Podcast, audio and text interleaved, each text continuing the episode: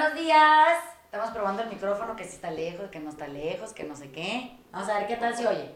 Si tienen quejas, por favor, las dirigen a, a ningún lado. Así mismo. Así. Entonces, hemos decidido que hoy vamos a hablar de lo que yo eh, nombré ahorita en medio de la conversación, un pensamiento de toda la vida. Y no nada más tenemos uno, tenemos chingo mil. Entonces estaba tratando de explicarles a, a Alex, de Alex, a Max y a Ale. No le gusta que le digan a Alex, ¿eh? Para que te digo, por si las dudas. A Max y a Ale les estaba tratando de explicar qué es un pensamiento de toda la vida. Resulta que eh, es un préstamo. Como cual, todo mundo tiene aquí préstamos de cosas. ¿eh? Desde ropa prestada hasta préstamos del banco, hasta préstamos de conceptos familiares, préstamos de creencias religiosas. Todo el mundo crece eh, con, con cosas alrededor que nos van forjando la manera que tenemos de pensar.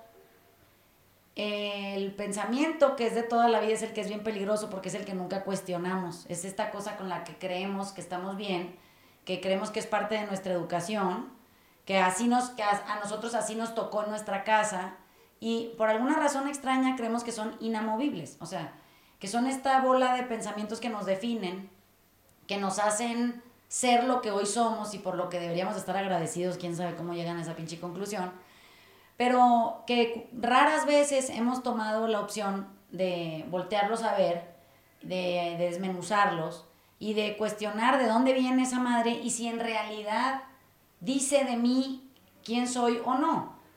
Cuando nosotros tenemos que empezar el, camino de regreso, esto quiere decir cuestionar estos pensamientos para ver en realidad si son buenos para nosotros en cuanto a progreso y, y son propositivos y nos hacen ser mejor perso mejores personas o nos permiten no lastimar gente, porque hay muchos pensamientos de toda la vida que, que lastiman mucho a nosotros y a los demás a nuestro alrededor.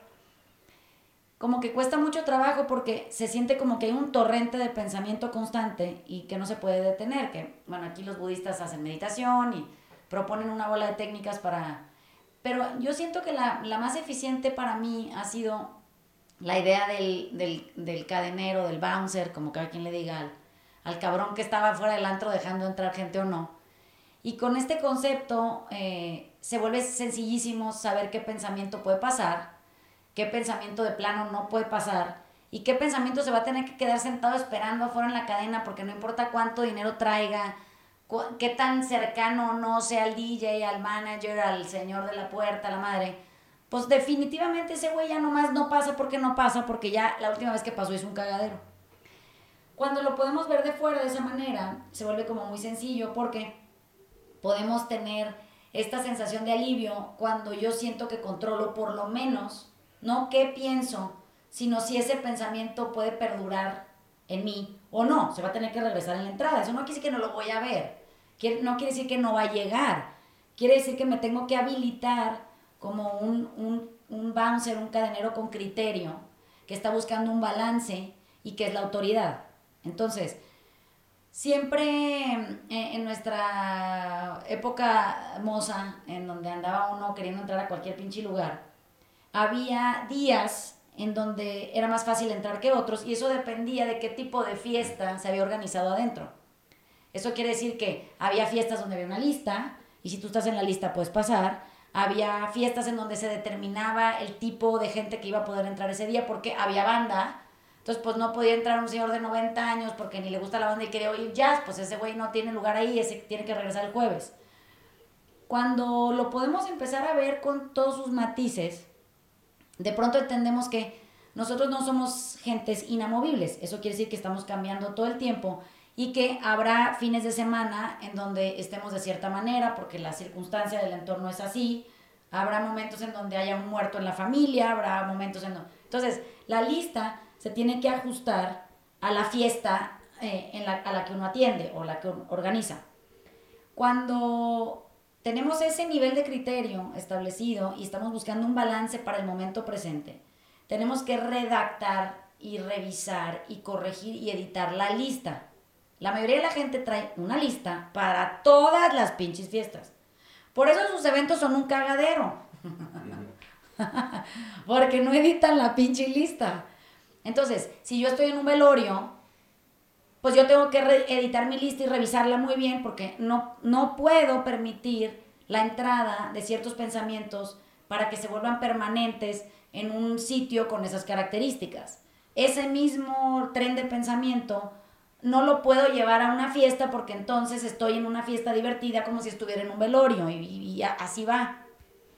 Como nadie nos ha dicho eso, entonces resulta que parece que yo soy como mi lista en este perenne formato existencial y me asumo depresivo, eh, angustioso, eh, inquieto, me asumo incapaz, insuficiente, nada más porque nunca he renovado mi lista. Eso quiere decir, no cuestiono los pensamientos que están adentro, no los corro la chingada del antro. No le puedo decir a alguien en la pista, oye, bájate, ya bailaste mucho, vete a sentar, o vuelve mañana, o no regreses nunca. Como que le tenemos miedo a la revisión del balance en nosotros. Nos da pánico editarnos. Nos da terror reflexionar, confrontarnos y decir, oye, igual y esta lista ya no es buena para mí. Igual y los préstamos que conforman esta lista, que son todas estas creencias y formas de pensar de otra época de mi vida, fueron buenas en ese entonces, gracias, pero hoy soy este nuevo y esa lista no aplica. Como que en, el formato este hay lealtades creadas chafas, que, que sentimos que porque en algún momento ese préstamo nos salvó la vida, le tenemos que rendir pleitesía para el resto de nuestra existencia. O sea, no, no, no, no, no nos vemos como con la capacidad de decir, desecha y recontrata o, corre y, busca una nueva forma. Pero no, como que en esta mediocridad interna nos sentamos con nuestra pinche lista, nuestra lista de pensamientos permanentes, que son estos de toda la vida, que son estos que parecen VIPs, que por más que vomiten, destruyan, hagan un cagadero, se anden queriendo coger a la novia de tu amigo y la chingada, a ese cabrón siempre lo invitan a la oye, yo creo que ese no es tu amigo, ¿no? No, sí, porque nos conocemos desde chiquitos y tú no sabes todo lo que ha vivido y que... Es esta forma que hasta en el exterior se nos ve. ¿Sí me explico? O sea, hay veces que tragamos caca con cuchara y sonrisa, porque es lo que hemos venido haciendo siempre y no hemos logrado cuestionar si nos gusta la caca o no, o si nos gusta sonreír al final o no, o si me gusta con cuchara o tenedor, o si me gusta del todo estar sentado en ese lugar. Al final, tendríamos que aplicar esto a todos los pinches procesos de nuestro día a día para poder de alguna u otra manera ser parte eh, activa en el cambio. Ya vamos a cambiar de todas maneras, no es como que se puedan resistir esa madre. Hay una manera de integrarse y cambiar con ligereza y, y en una estructura revolucionaria o resistirse al pinche cambio con su lista, con sus pensamientos de toda la vida, con sus préstamos y la madre y decir, pues yo así soy porque así siempre he sido y, así me conociste. Como que ya te chingaste, ¿no? Así suena. Esta, esta fiesta llena de pensamientos no observados que entraron porque no los paramos en la entrada y que luego no los sacamos que se vuelven pensamientos permanentes, es lo que platicamos alguna vez que Hartol dice que es el cuerpo del dolor, ¿no? O sea, la fiesta es el cuerpo del dolor. Y ahí están guardados y la chingada. Entonces es... Eh, un buen padre es una lista. Un buen esposo es, ahí está toda la lista. Un güey exitoso es toda la lista, ¿no? Y luego la relación con yo tengo que ser un buen padre con todo lo que viene en la lista. Yo tengo que ser un buen esposo. Yo y entonces todos esos pensamientos se van convirtiendo en este monstruo gigante llamado el cuerpo del dolor que llega un momento en que si no lo observas y no estás cuestionándolo y la chingada, pues ahí se queda, ¿no? Y entonces tú estás allá dentro de esa pinche fiesta y es un cagadero y es, y es muy abrumadora, ¿no? O sea, es, es, ¿Sí? es, es, es, como, o sea, me, me, imaginé, eh, ahorita que estábamos, que pregunté cómo se llamaba el güey este que era el cadenero, el Azael. Me, me acordé, a mí me cagaba ese lugar, la neta, me cagaba. O sea, porque nunca me divertía, porque siempre estabas un cachete con otro, con otro, con güeyes que estaban pedos, drogados, este, sudados. a mí nunca me gustó ese pinche lugar. Y ahorita me acordé de, ese, de, ese, de, esos momentos allá adentro y así se siente a veces la mente, ¿no? O sea, que está, o sea, un pensamiento te llega y luego el otro, y luego el otro, y luego el otro, y es como muy pinche abrumador todo el tiempo.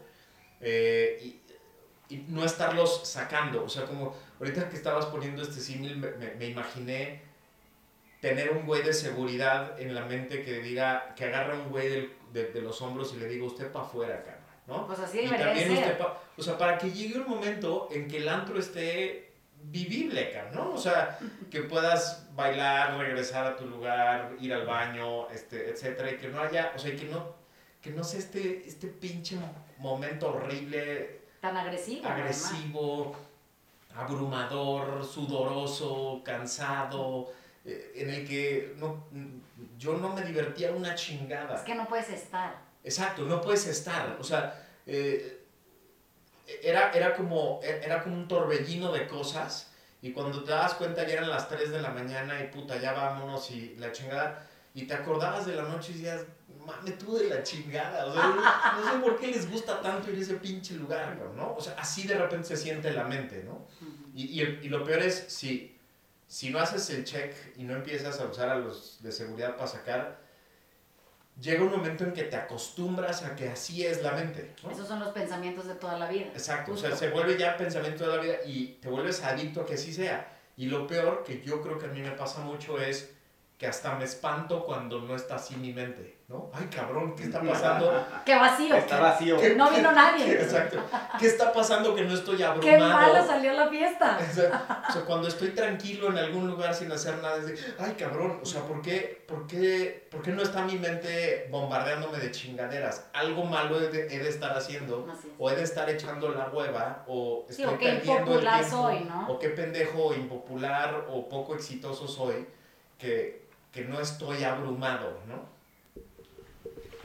A yo entiendo que tú vas forjando una identidad con estos préstamos, con estas ideas inamovibles. Y entonces construyes durante una vida una, una persona que está basada en, en todas estas verdades, ¿no? Entonces, quiero, quiero ser un hombre de bien, quiero ser un papá este, ejemplar, quiero ser un, este, un empresario exitoso, eh, un, un buen miembro de la comunidad, lo que sea.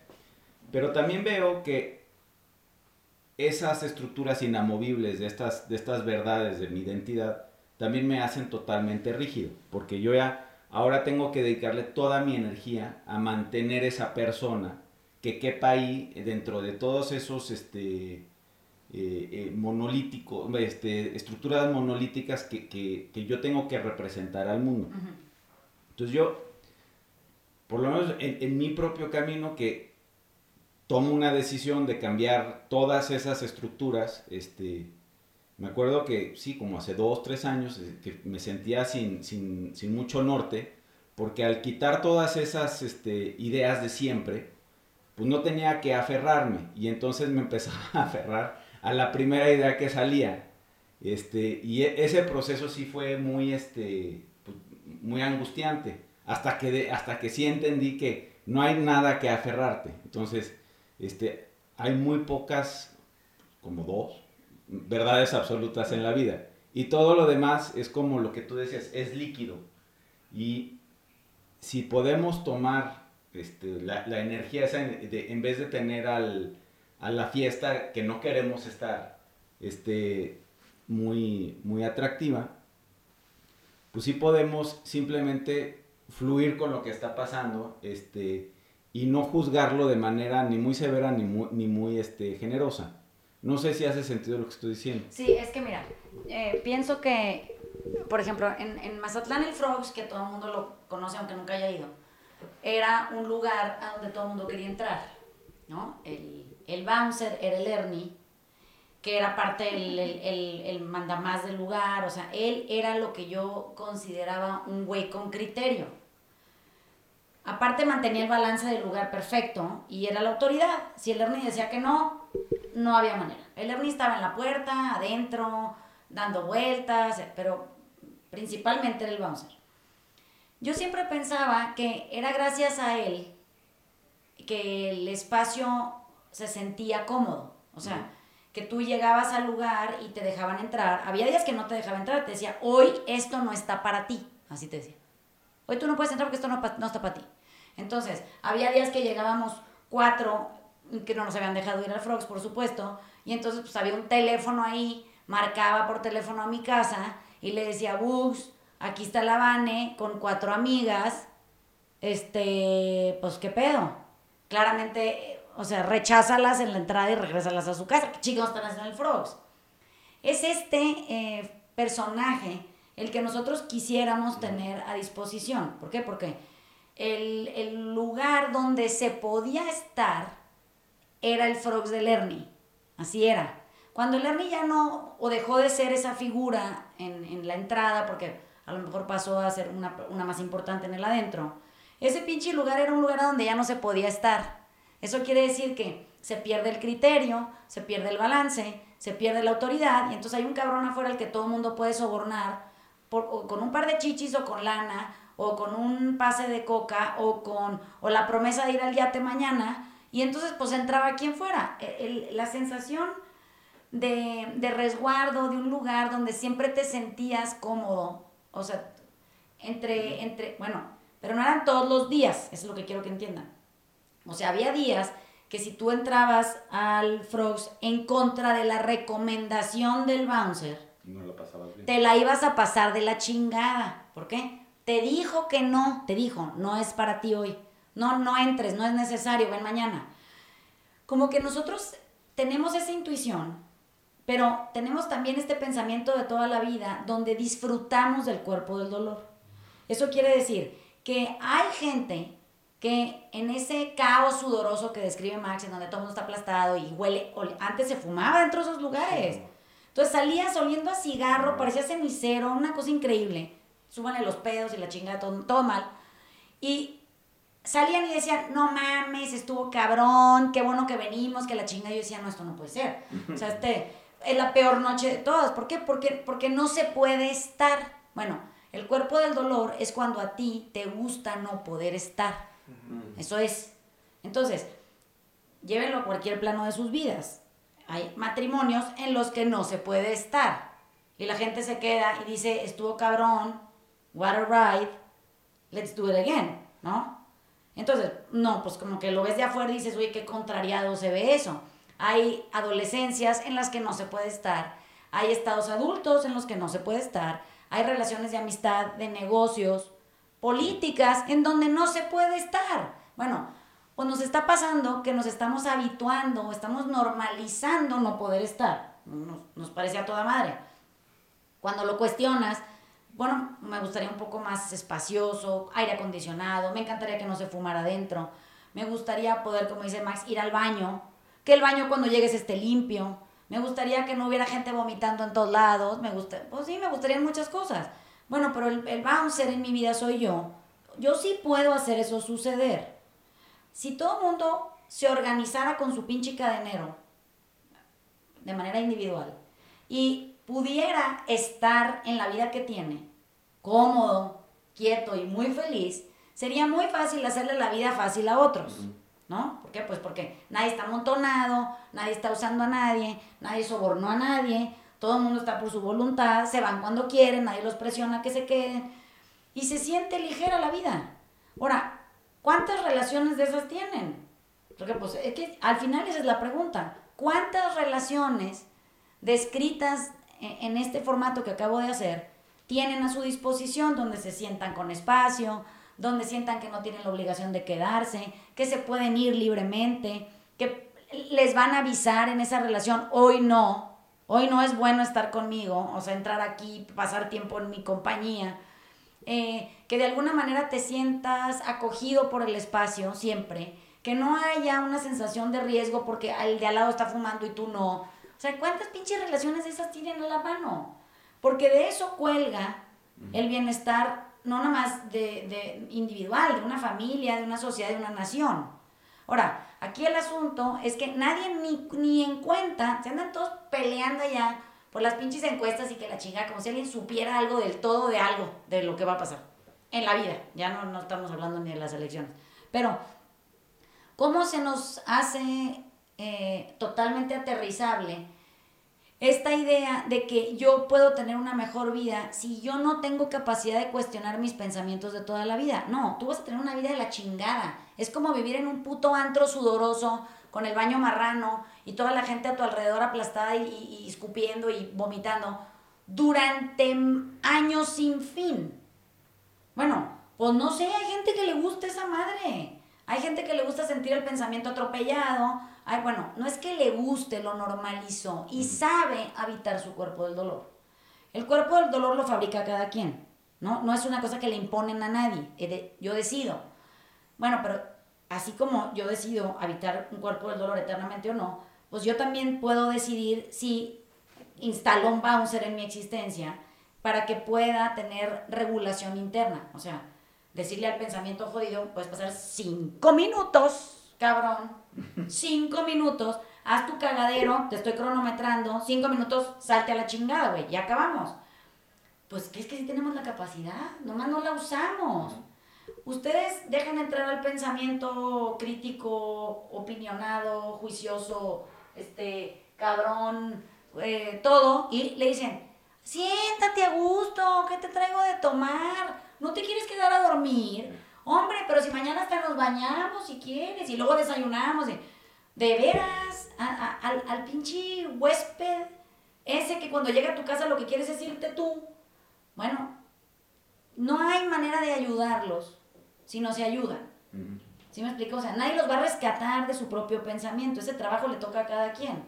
No se trata de no pensar, se trata de poder tener eh, como agente de tránsito en un semáforo de multitask, diciendo, ahora pasa usted, usted frene, ahora usted pasa, usted, usted oríllese a la orilla, ¿no?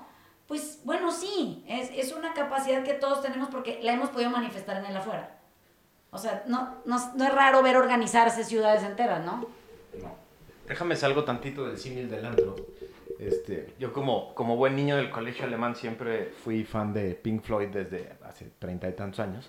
Y el último álbum de Pink Floyd, que nadie peló, que a todo mundo le valió madre, que se llama The Endless River, tiene, tiene esta imagen en, en la portada, que es, eh, para los que nos están escuchando, revisen ahí, está padrísima, es una imagen de un güey en una barca, como en, como en las nubes del cielo, ¿no? Entonces a, mí siempre la gente me decía, cabrón, fluye, güey. Yo no entendía qué chingados querían decirme con fluye. ¿Qué es fluye, cabrón? Y poco a poco en este, en este último año, en el taller y la chingada, he, ido entendiendo que es fluye. O sea, fluye es no te quedes con nada, no te quedes atorado en nada, no te quedes amarrado en nada, no, o sea, no, eh, no trates de guardar cosas, no trates de guardar pensamientos para toda la vida, no trates de tener tu, tu guardadito este, que te hace sentir seguro, etc. O sea, un poco eso es lo que entiendo ahora con Fluye, ¿no? Entonces, cuando la, tengo como protector de pantalla, como para que siempre que agarro mi celular, lo primero que vea es esa imagen, ¿no? De, a ver, cabrón, eh, tú, eres tú eres este cabrón que está en una barca con un... Lo único que tienes es un pinche palo en la mano. Sí. Y pues tienes que ir sorteando un río, se llama The Endless River, y entonces es como un símil que me gusta mucho porque tienes que ir sorteando un río que no acaba. O sea, no llegas a ningún lado nunca. acabas tú, no el río. Exacto, o sea, sí. Y, y, además me gusta mucho, la, porque además se, se, junta mucho con una imagen, cuando yo hacía Kung Fu, la imagen del Tao, es igual, es el hombre en la barca, ¿no? Y entonces a mí lo que me explicaba mi, mi maestro era, te descuidas tantito, cabrón, y te caes. O sea, el río, el río no te la perdona, güey. O sea, porque el río va fluyendo y si de repente llegas a unos pinches rápidos y y, estás en la pendeja volteando para otro lado o, pues, simplemente se te va la barca y te caes, cabrón, ¿no? Y, y, volverla a agarrar es un pedo y agarrar el palo es un pedo. Yo no había captado bien a bien qué quería decir eso, ¿no? Y entonces siempre fluye me parecía como... Eh, de sí, exacto, como del tipo de Miguel Ángel Cornejo, de, de, tu mamá diciéndote, ya, güey, fluye y la cha hasta me encabronaba cuando la gente me decía eso. Y ahora entiendo exactamente qué, quiere, qué querría decir para mí. Me cuesta un huevo porque no, no lo hago. O sea, yo soy muy dado a, quedarme en el antro, a guardar cosas, a guardar pensamientos, a tener mis guardaditos por todos lados, por si un día se necesitan.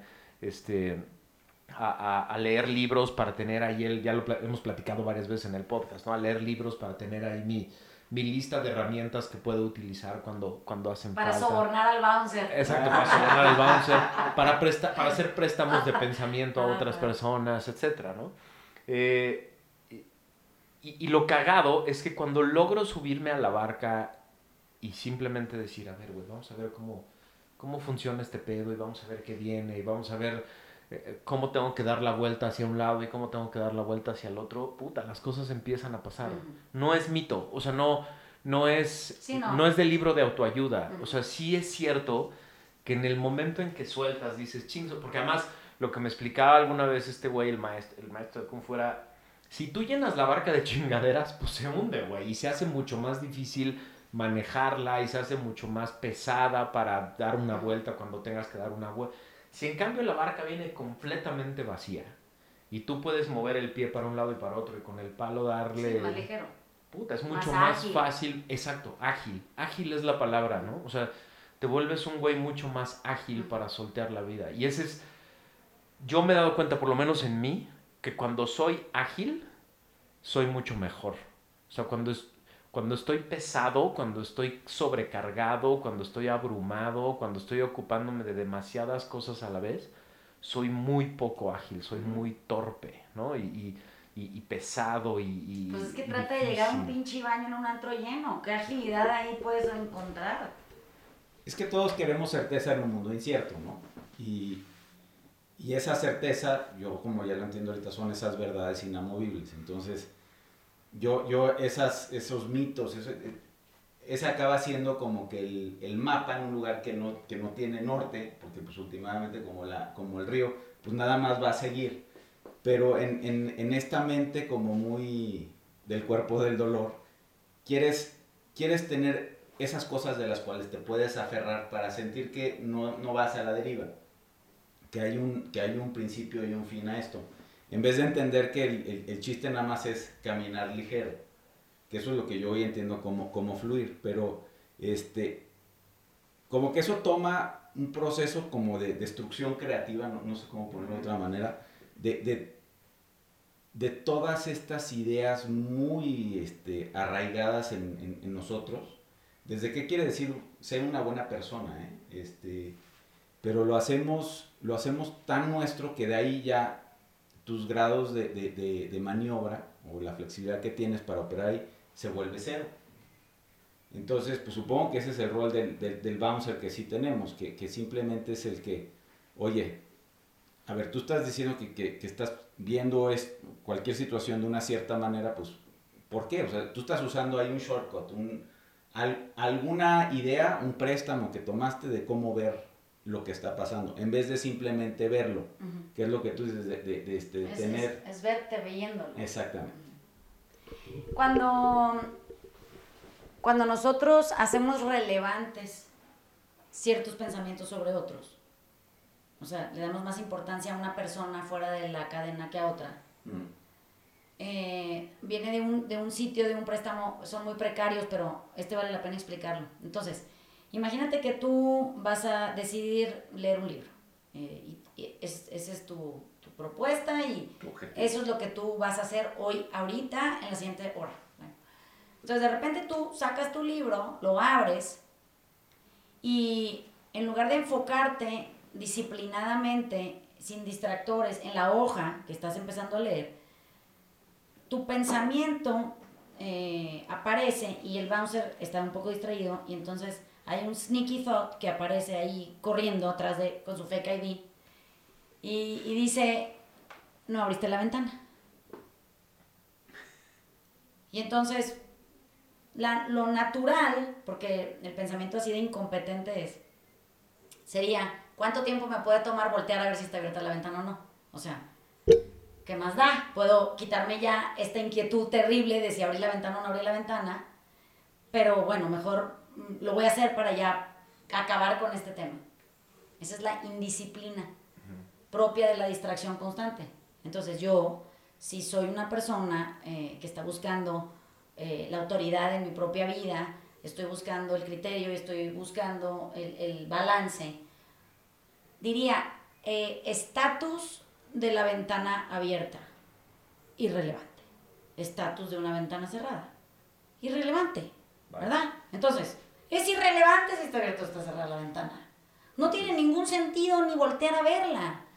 Es lo que el pensamiento lograría cuando trae un fake ID y lo que quiere es distraer.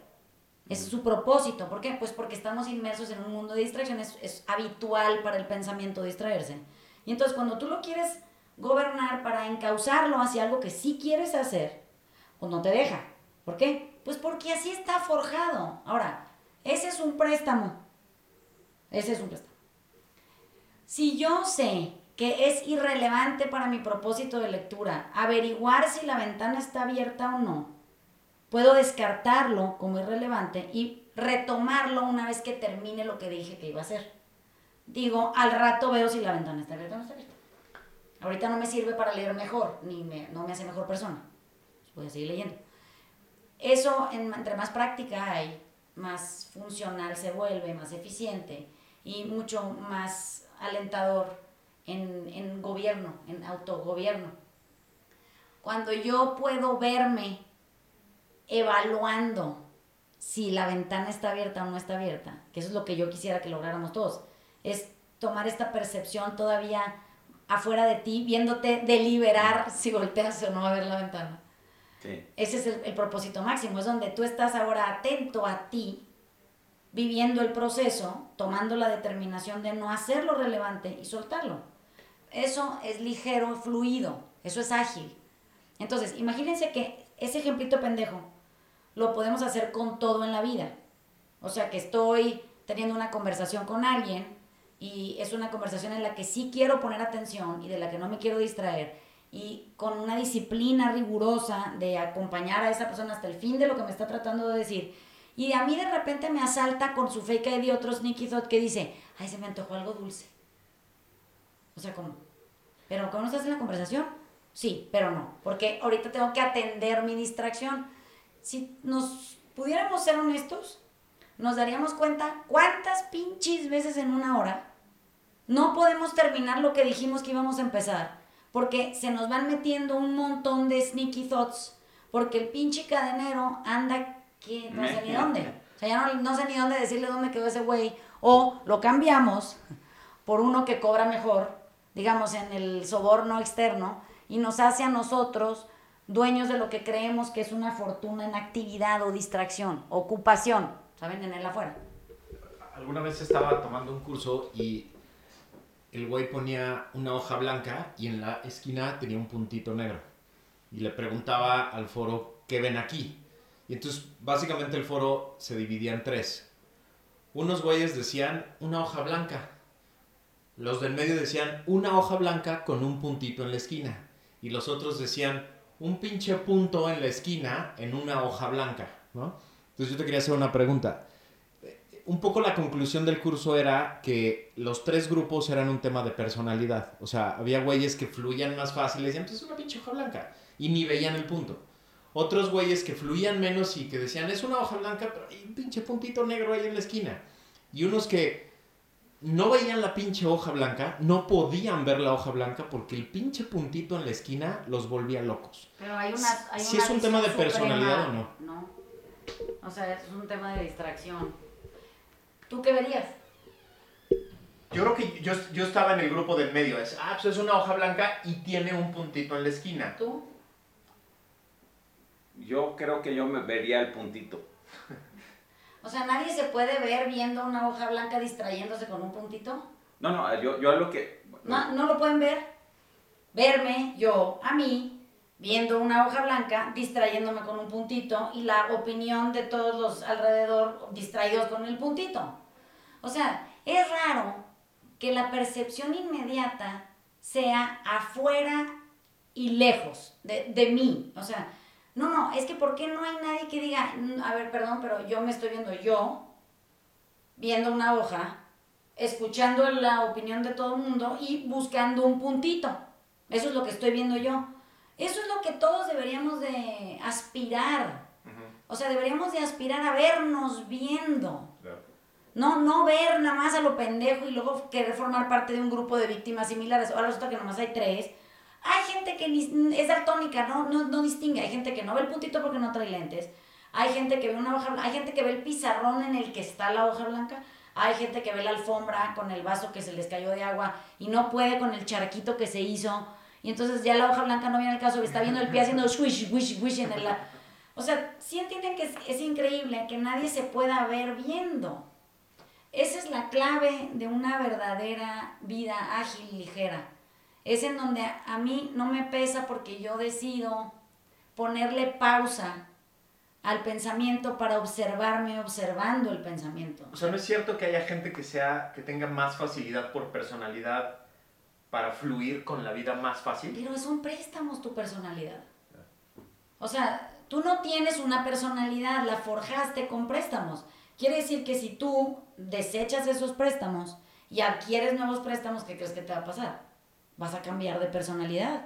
Y luego desechas esos y adquieres otros y vuelves a cambiar de personalidad. Entonces, cuando dicen es que esa persona tiene múltiples personalidades, bueno, pues sí, qué, qué riesgoso que esa persona siga adquiriendo y desechando préstamos sin ni siquiera cuestionar, oye, bueno, y sin préstamos, ¿quién soy yo?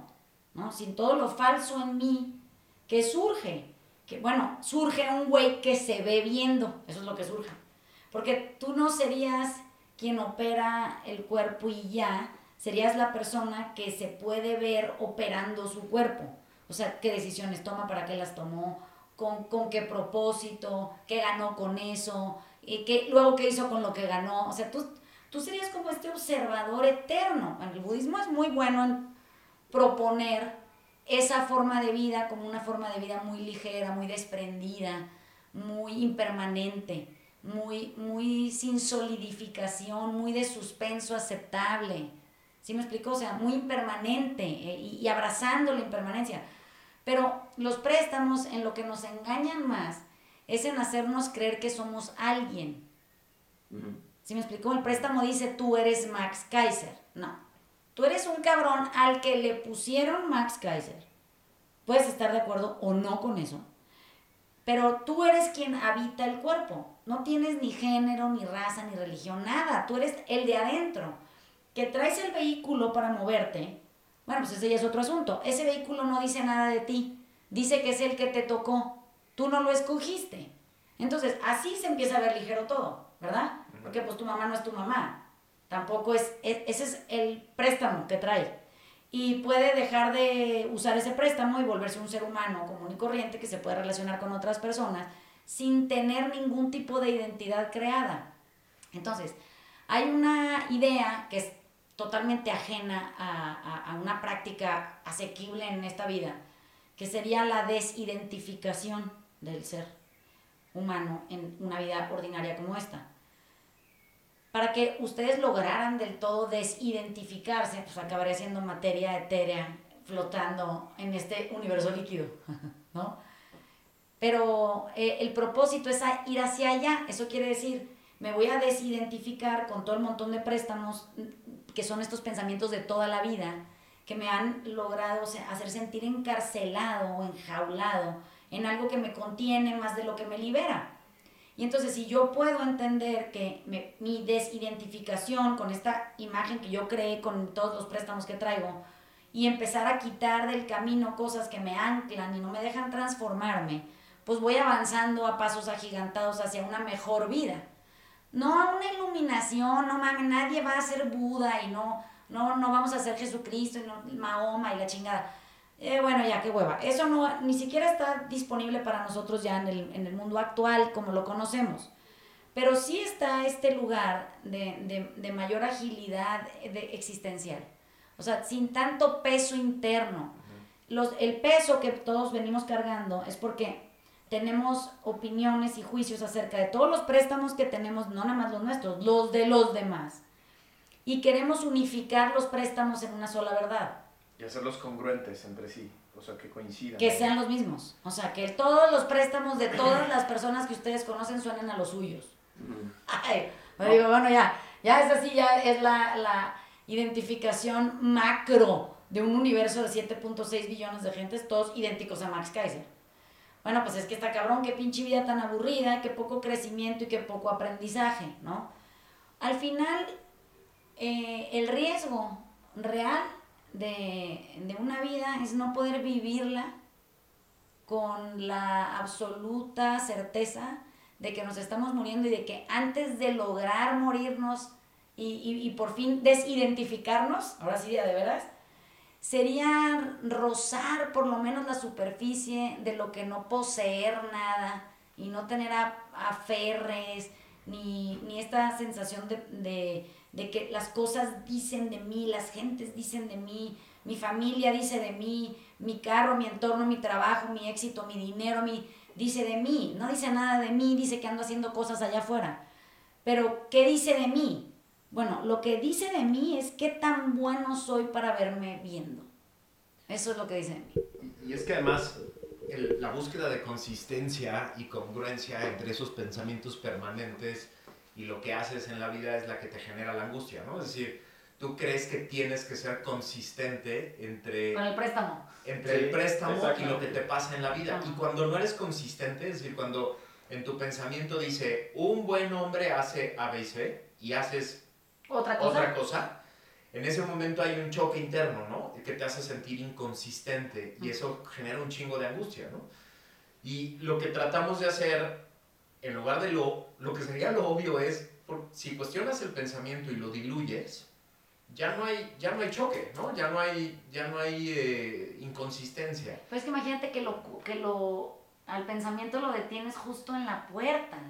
Sí, o sea, por eso les digo, es más fácil el paso del bouncer, porque es inmediato y funciona con un efecto que, que no tiene precedente.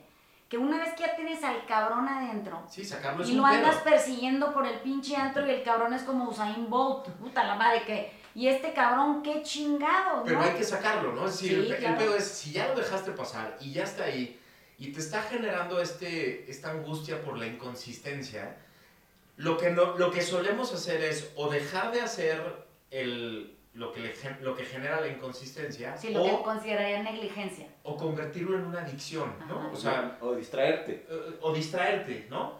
Y lo lógico sería, eh, ¿por qué no voy al pensamiento y lo sacamos a la chingada, ¿no? Es que yo creo que lo, lo pueden considerar irrelevante.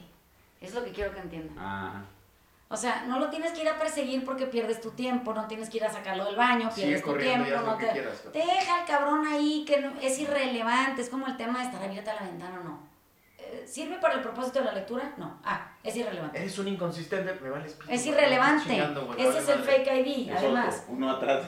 Es un sneaky thought que se metió y que, y que quiere hacerte ver que tú la estás cagando y que te sientes insuficiente y que te sometas y es irrelevante. O sea, eso sirve para tu propósito eh, dirigido y disciplinado de volverte mejor persona. No. ¿Qué sí sirve? Considerar el estatus de ese pensamiento irrelevante. Entonces, no, pues que me caga porque me habló el otro día y me dijo que la chinga y ahora voy a tener que ir a comer con ella. Ok, te sientas. Y entonces, tu opinión del otro día, ¿qué crees? Es irrelevante.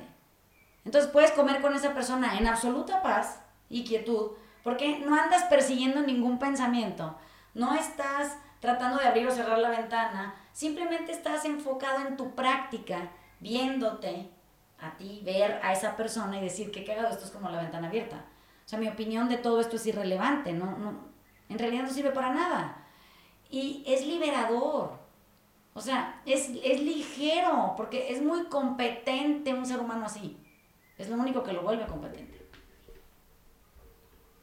Estoy pensando todavía en las tres hojas. Sí, como- no, no, pero es que como que eh, me, me viene a la cabeza esta, esta idea del yo. Y entonces cuando, cuando, cuando Max escribe las tres hojas, de repente sí veo al, al ego analizando el pinche puntito a la muerte, el ser diciendo que es una hoja y que, y que hay que ser feliz ahí, y el cuerpo este, pues, viendo, viendo nada más, eh, eh, rogar, así es, este, Oírlo. te- como que tocando el papel. Pero lo curioso es que sí me pude ver, o sea, sí pude ver a las tres personas discutiendo, teniendo esa conversación. Entonces, supongo que de eso se trata. De eso se trata, se trata de, de verte viendo. O sea, y justo creo que el tema es algo que no nos enseñaron fue a desaprender. Lo hemos platicado en varios podcasts, ¿no? Y hay como muchas teorías de qué es desaprender. Entonces, ahorita yo te lancé una teoría y me dijiste, no, güey, no es esa. O sea, no es matar al pensamiento o sacarlo o matar al cuerpo del dolor. No, güey, es nada más, no lo peles, cabrón. ya. Es irrelevante. Ya, entonces en una de esas el güey se va a cansar y en una de esas ese güey se volvió irrelevante y en una de esas se va a salir. Se sale solo. Exacto. O sea, eh, quizá el, el problema más bien ha sido con la técnica, ¿no? O sea, que te- te- desaprender quieres que sea algo tan rígido y tan estructurado como fue aprender, ¿no?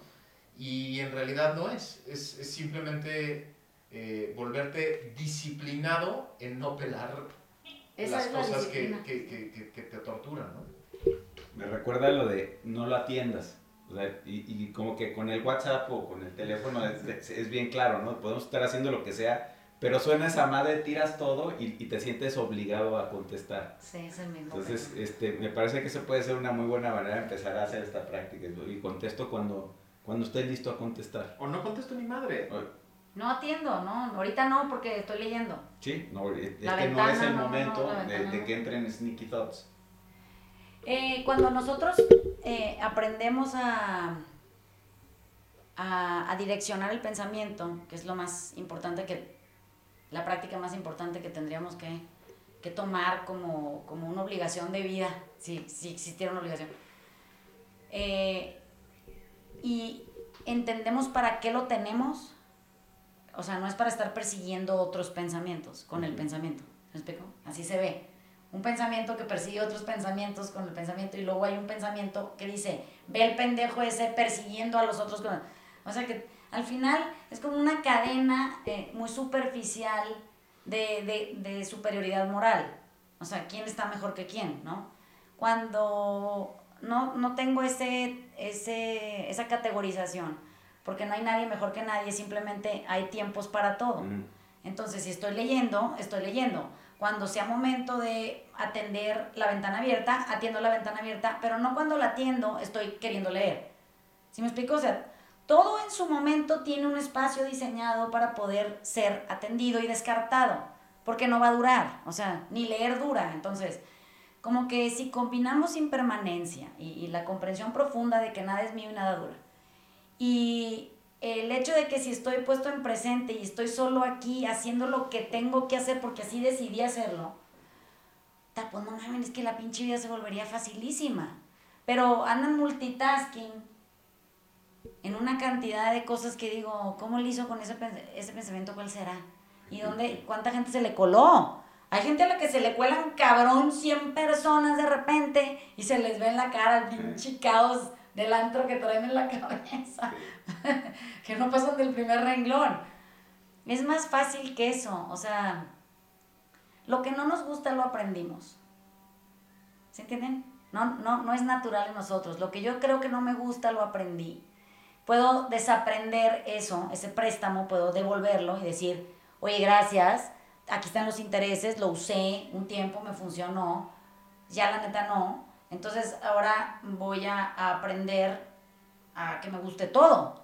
No, no a que no me gusten cosas, ¿no? Yo mejor quiero aprender a que me guste todo. Me va a gustar que hay un Usain Bolt corriendo por el antro y me va a gustar sentarme a esperar a ver, voy a cronometrar cuánto tiempo se tarda una persona así en agotarse, ¿no? Mejor observo. Y luego se cansa y se va y digo, bueno, pues ni pedo, pues no iba a durar de todas maneras, ya se fue. Pero como que el sobresalto viene cuando yo digo, a mí no me gusta pensar eso. A mí no me gusta sentir esto, a mí no me gusta eh, que me hablen de esta manera, a mí no me gusta que me traten así, a mí no. Eso, eso no es real en ustedes, es un pensamiento y se aprendió. Bueno, no lo persigan y ya. No, ya déjenlo en paz, es irrelevante. Irrelevante, así. Status, irrelevant. Así tal cual. Sí. ¿Alguien más que quiera agregar algo a su estatus de irrelevancia? No. Aprendamos a hacer irrelevantes los pensamientos. Son irrelevantes. Pues sí, porque son préstamos todos. O sea, ni, ni, ni eso tenemos propio. Imagínense nomás, ya andamos ahí creyendo que tenemos casa y quién sabe qué. Y carro y hijos y esposa. Bueno, les mandamos besos. Eh, qué bueno que vinieron porque traemos una bola de cosas que queremos discutir. Nos vamos a poner a hacer otro podcast y luego otro podcast. Eh, eh, justo antes de las elecciones estamos planeando hacer un QA de, de dudas que la gente tenga. Y como no vamos a andar persiguiendo pensamientos, va a estar bien padre porque no les vamos a dar lecciones ni cátedras de cosas, sino simplemente cómo poder hacer o, o- o asumir una obligación ciudadana, sería, no sé, votar con quietud, desde un absoluto lugar no tan riguroso, más ágil, muy ligero, con una sensación de gozo por haber participado más que por quién votaron. O sea, es, es esta como sensación de formar parte de algo increíble. ¿no? Que es, que, es, que es conectar con otros. Hasta en la pinche cola, hombre, se la puede pasar uno bien sin andar juzgando al de enfrente que porque "Ay, ya lo viste cómo viene, son las 8 de la mañana y no se ha bañado. Pinches pensamientos persiguiendo gente también. Así se ve todo afuera. Bueno, les mandamos besos. Vamos a ponerle este, pausa a este y grabamos otro.